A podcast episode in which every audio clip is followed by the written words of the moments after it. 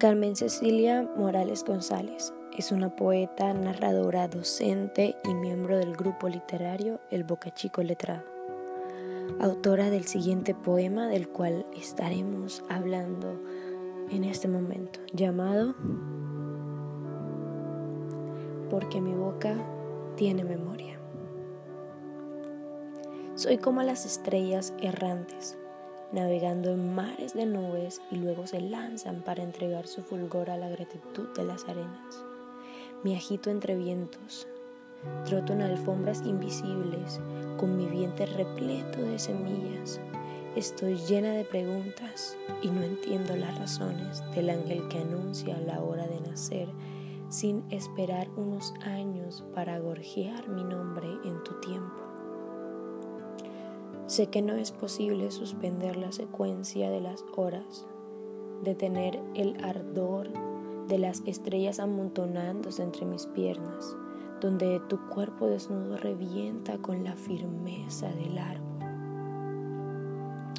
Es ahí donde te das cuenta que absorbí la euforia de tus hojas y me arrebatan las ganas de tenerte, porque mi boca tiene memoria porque mi boca no olvida que el pájaro, el pájaro lunar me besó antes de aletear entre heliconias, antes de encaramarse en el palo más alto del cielo donde se otea calma de las arañas, ovillando la noche y el relente del vino blanco embriaga las hierbas mientras gorjeas la madrugada sobre la estampida de las sombras.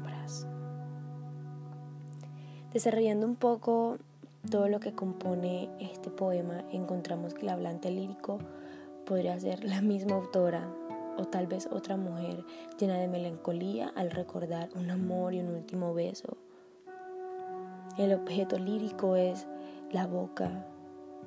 Y en el temple de ánimo notamos melancolía, tristeza a causa de un amor que ya no es. En recursos literarios podemos encontrar en este poema metáfora. Un ejemplo de metáfora puede ser navegando en mares de nubes o absorbir la euforia de tus hojas. También encontramos la personificación. Un ejemplo de esto es cuando en el poema dice, soy como las estrellas errantes o porque mi boca tiene memoria. Encontramos también por último una hipérbole.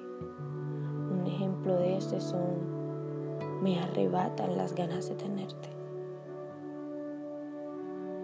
De verdad que este poema de Carmen Cecilia Morales González es muy hermoso y nos hace sentir lo que sintió esta mujer al recordar ese beso de su amado y que ahora pues ya no tiene esos besos.